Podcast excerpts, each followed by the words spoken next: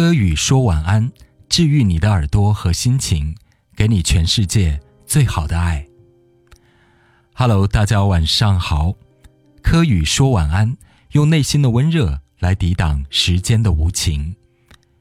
七年之痒，这不是个传说中的词汇，也许它是真的存在吧。记得小时候，邻居家老赵的儿子跟那女孩谈了八年，最后还是分手了。那女孩是连爸妈都已经叫了很多年的，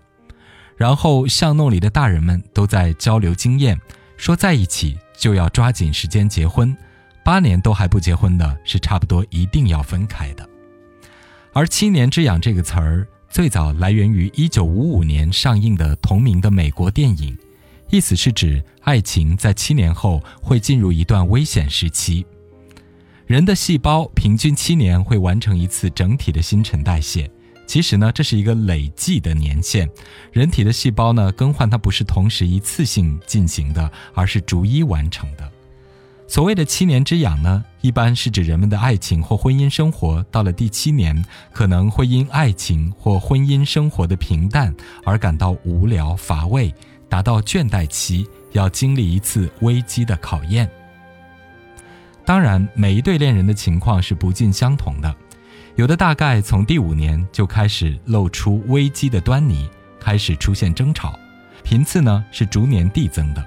如果没有得到有效的控制和解决，到达第七年或者是第八个年头，可能会每月一吵，每周一吵，甚至三五天就会吵一架。更戏剧性的是，有时候呢是没有预兆的，好好的莫名的就突然爆发了一场争吵。很多人会说，这是因为审美疲劳，或者时间久了没有新鲜感和刺激性了。而我觉得这只是一种表层的原因，因为很多人会说，即便吵得很凶啊，但是毕竟相处了很多年，两个人之间感情多多少少都还是有的，甚至是很浓的。但是不知道怎么搞的，却无法避免和停止吵闹的发生。我们换另外一个角度，有时那两个人是不同性格的生物体。其中一方呢，随着时间的过去，会越来越爱对方，而另外一个人有可能会越来越淡薄。我们可以假设，常常被动的一方是女性，而忽略感情表达和为感情加温的常常是男性。于是呢，这就会激发二人关系中一种爱的不平衡。那么失衡的一方呢，就会很纠结、很焦虑。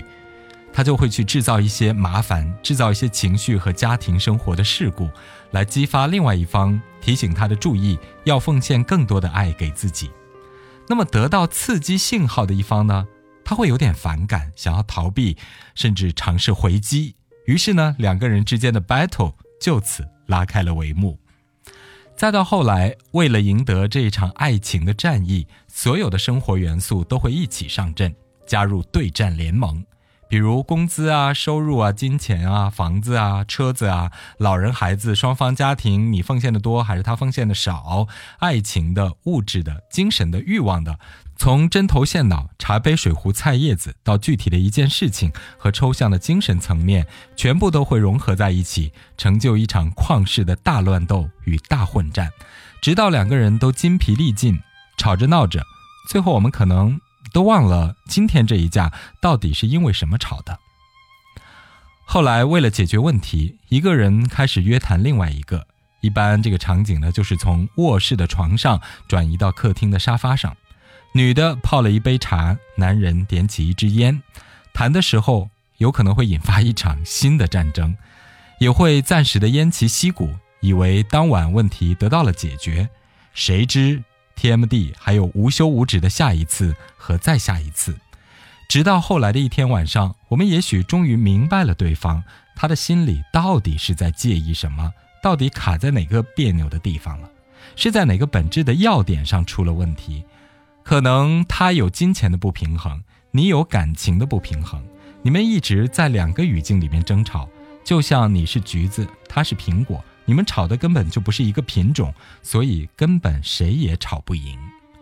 在这个过程里，你们可能会为了彼此的感情，或者为了终有一天问题会得到妥善的解决，你们还是会在一起生活，也维持一个和平的表面，直到下一次爆发的出现。因为他嫌弃你的事情，你忘了去改正；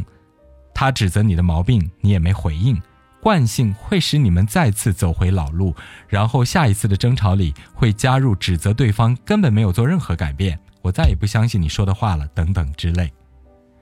我不知道有多少人能够挺过这些反反复复的纠缠和拉扯，有一些感情和婚姻就走向了尽头，因为两个人好像都没有多余的力气了。而有的人经过真心的检测、爱情的考验和彼此多一些少一些的退让与妥协，渐渐的又稳定了下来。也许我们会说是天不灭这段感情吧，没有分崩离析的，也许是爱的多的那一方一直很辛苦的拉扯着对方，紧紧的维系着这一段感情，也让对方最终没有能够成功的逃脱。所以这样看起来，感情里的双方。也许本来就没有绝对的平衡吧，只是我们之间共同拉扯出了一个平衡，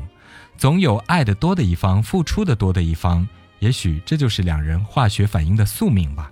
因为我们常常会在爸妈的吵架里听见说：“哎，我可能真的是上一辈子欠你的。”不知道你是否正在经历七年之痒，或者是正在经历爱情当中的拉锯战。所以你还好吗？目前还剩多少血？还有多少战斗值？加油吧！祝你们成功！